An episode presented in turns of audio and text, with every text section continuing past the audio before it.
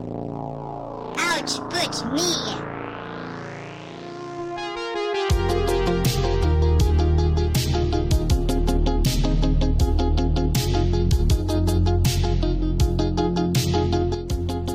E aí pessoal, tudo certo? Aqui é o Samuel Wright da Output Media em nosso segundo episódio do Pauta da Semana aqui no Mídia de Escape. E hoje eu vou comentar o que foi aí mais comentado no meio político conservador. Hoje vamos aqui começar com a primeira pauta, que é uma pergunta que muitos têm se, muitos têm se feito ultimamente. Se Bolsonaro ele vai ser um candidato de centro, né? Porque como sabemos, né, o Bolsonaro ultimamente tem dado muito muita corda aí pro centrão. Tem dado bastante cargos, tem tido uma aliança muito grande ali com o centrão, né? Comunicação quase 100%, alinhado 100% com o centrão, né? A gente tem, tem visto isso.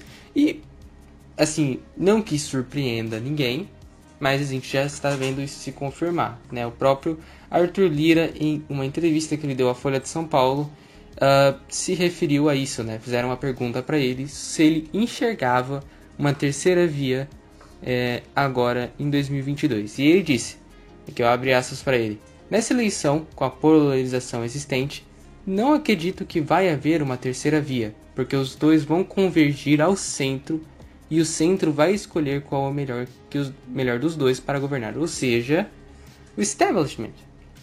O centrão vai descobrir quem é o melhor né, para governar. Ou seja, quem vai dar mais benesses, quem vai ser mais frouxo, quem eles vão conseguir extrair o máximo né, de cargos, de verba, etc. O que o centrão sempre fez desde sempre, né, desde que a gente conhece esses caras, a gente sabe como funciona Brasília. Né? Uh, Claro, como eu disse, repetindo aqui, eu não me surpreendo em nada. Né? A gente, é, em 2018, a gente achou né, que o governo ele seria diferente. Claro, o sistema foi lá e pisou em cima do cara. Né? Esmagou ali o governo. Assim, ele não teve pulso firme também. Né? Ele, ele, por exemplo, com o Entraub, né, o Ventraub, a gente viu a frouxidão, a primeira frouxidão grande ali do governo, né? pelo menos aparente para todos. Foi ali com o Ventraub. É, desde então, o Centrão só tem montado em cima do governo. Colocou o ministro do STF, né, agora o MEC. O MEC a gente tá vendo como tá agora. É, né, a gente nem escuta mais nada do MEC, porque Centrão agora domina. É, Ministério da Economia, muito PSDBista dentro lá. Muito PSDBista dentro lá. O Fábio Faria, comunicador ali, já foi, tá comunicador do Lula. Uh, que mais? A, a gente vê também ali no Ministério da Saúde agora, Ministério das Relações Exteriores, né? Os ministros, né? por exemplo, o Ernesto, ele caiu por pressão do centrão, da mídia, tudo alinhado ali. Então assim, isso o centrão montou em cima desse governo, montou e agora só tá lá é, cavalgando Brasília em cima do governo. A gente vê também muito desse discurso mais centrista no próprio Bolsonaro, né? Aquele, aquelas jogadas de cintura, uh, uso de jargões. Né? A gente vê isso bastante agora no atual governo, né? a atual posição do presidente. Né? Usando os jargões né, como é, se fosse o PT seria pior, aquela história. Né? Assim, claro que seria com o PT seria pior, mas. Ok, uh, mas você vai responder a pergunta que eu quero aqui, cacete. Né? Enfim. Muitos agora, até com essa questão aí do Bolsonaro, têm se perguntado se é melhor votar nulo. Né? Eu tuitei, acho que foi hoje, que eu não votaria nulo. E assim, porque eu. Cara, você tá vendo, assim, as pessoas né, devem ver isso e perguntar, cara, você tá vendo pela situação, por que você não vai votar nulo? Bem, uh, acho que vou até puxar aqui no grupo do Telegram. Aqui, ó, o Leut, Leut, o cara que acompanha bastante ali, né, eu falo, ele sempre tá comentando ali na Output. Ele falou assim que o voto nulo não serve para nenhuma num sistema eleitoral viciado, né? Então assim, eu vejo mais como um ato simbólico, um voto nulo.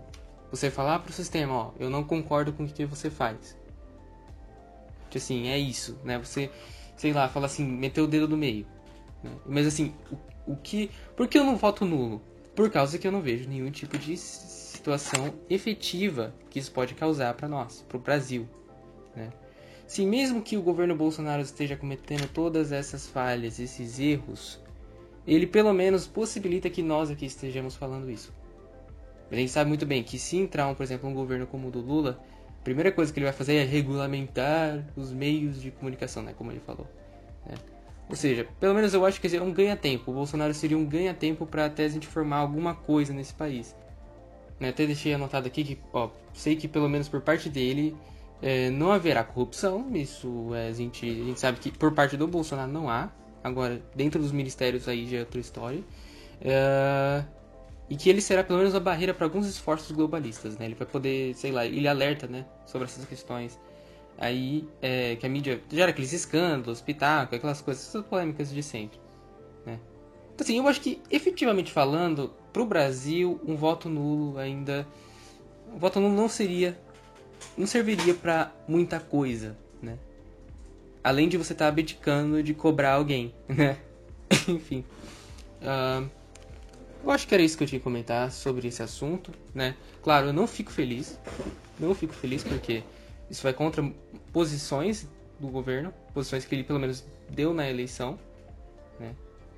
Assim, isso também mostra um afastamento da pauta é, ideológica do governo, né?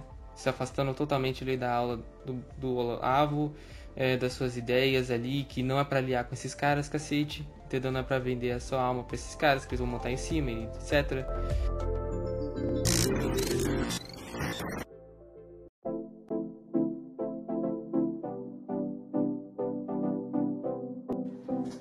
Bem, próxima pauta, aqui, né, a segunda e última pauta é, do pauta da semana de hoje é sobre a questão do exposed que o Project Veritas fez ali é, do Facebook, né, a nova ferramenta, né, que eles estavam desenvolvendo para censura, né. Aqui, ó, vou ler. É, tô aqui com o Project Veritas aberto, né, na matéria, na matéria aberta. E aqui, né, eles, eles falam aqui, ó. Dois funcionários do Facebook deram documentos de nova ferramenta de censura da empresa. Documentos internos detalhavam um plano para conter a hesitação contra as vacinas em escala global.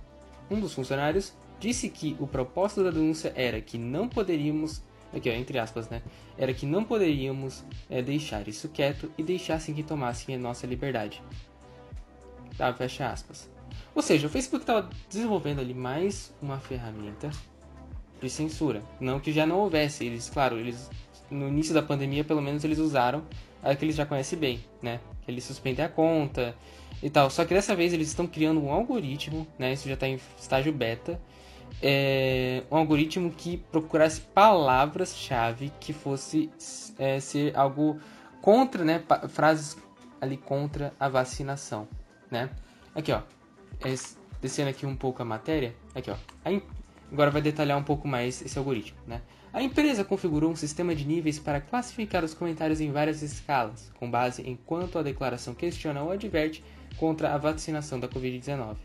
O nível 2, por exemplo, representa o desestímulo indireto à vacinação, e de acordo com as fontes do Project Veritas, os comentários de usuários como esse seriam fortemente suprimidos.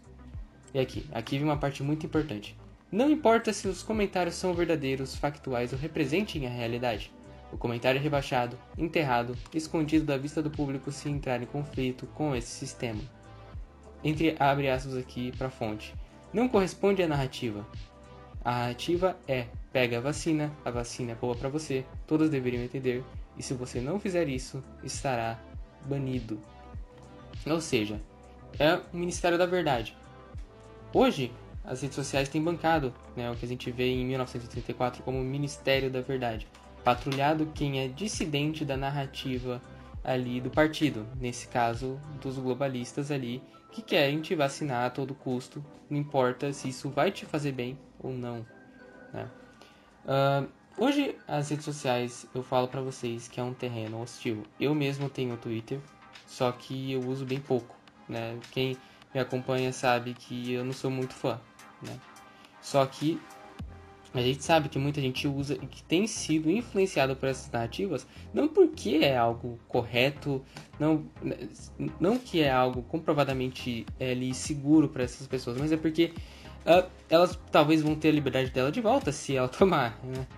Enfim, uh, essas narrativas agora têm se, é, sido impulsionadas por essas redes, isso é inegável. E eu recomendo, olha, se você tem uma rede social se você tem um Facebook pessoal, principalmente, eu recomendo de verdade. Se você pode delete isso imediatamente. Porque o serviço que esses caras estão fazendo, a engenharia social que eles estão fazendo na cabeça das pessoas, é de outro mundo. Né? Hoje, tanto que é, é normal você ver pessoas que mudam de cabeça do nada. Do nada a pessoa tem uma opinião num dia e no outro dia ela já tem outra. Sabe? É, é, é complicado. Eles fazem um trabalho de lavagem cerebral mesmo.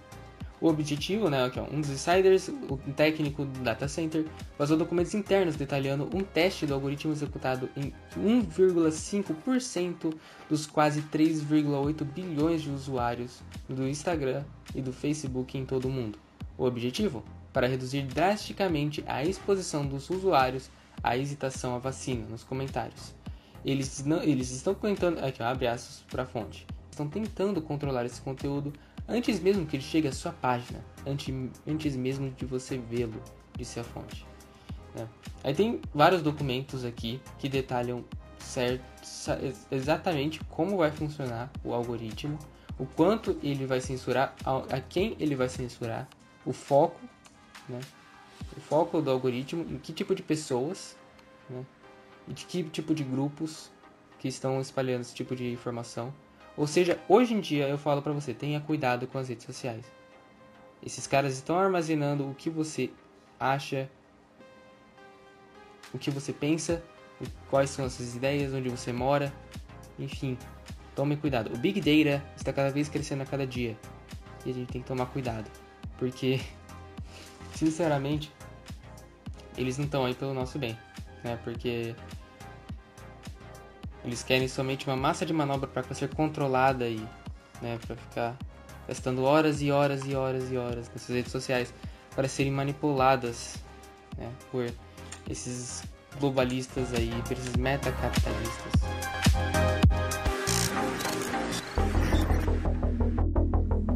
Bem, pessoal, esse foi o pauta da semana de hoje. Espero que tenham gostado e tenham extraído algo da minha opinião e análise simplificada na visão de um adolescente nesse mundo doido que a gente está vivendo. Minha timidez atrapalha um pouco a maneira como eu me expresso aqui, mas um dia de cada vez, né? Enfim, uh, aos poucos eu vou, me, eu vou aprendendo aqui a como é, me expressar e tentar fazer com que isso não atrapalhe a maneira de como eu analiso aqui. Tanto que tem muita coisa que eu deixo passar por causa disso. Muito obrigado por ter escutado o podcast até aqui. Uh, espero que vocês tenham gostado. Tem conteúdo chegando aí. É, toda semana tem sempre novidades aqui na Output, né? Artigos, matérias. Enfim, fique ligado que tem muito mais aí por vir aqui na Output. Fiquem ligados. Muito obrigado. Deus abençoe vocês. E falou. Tchau, tchau.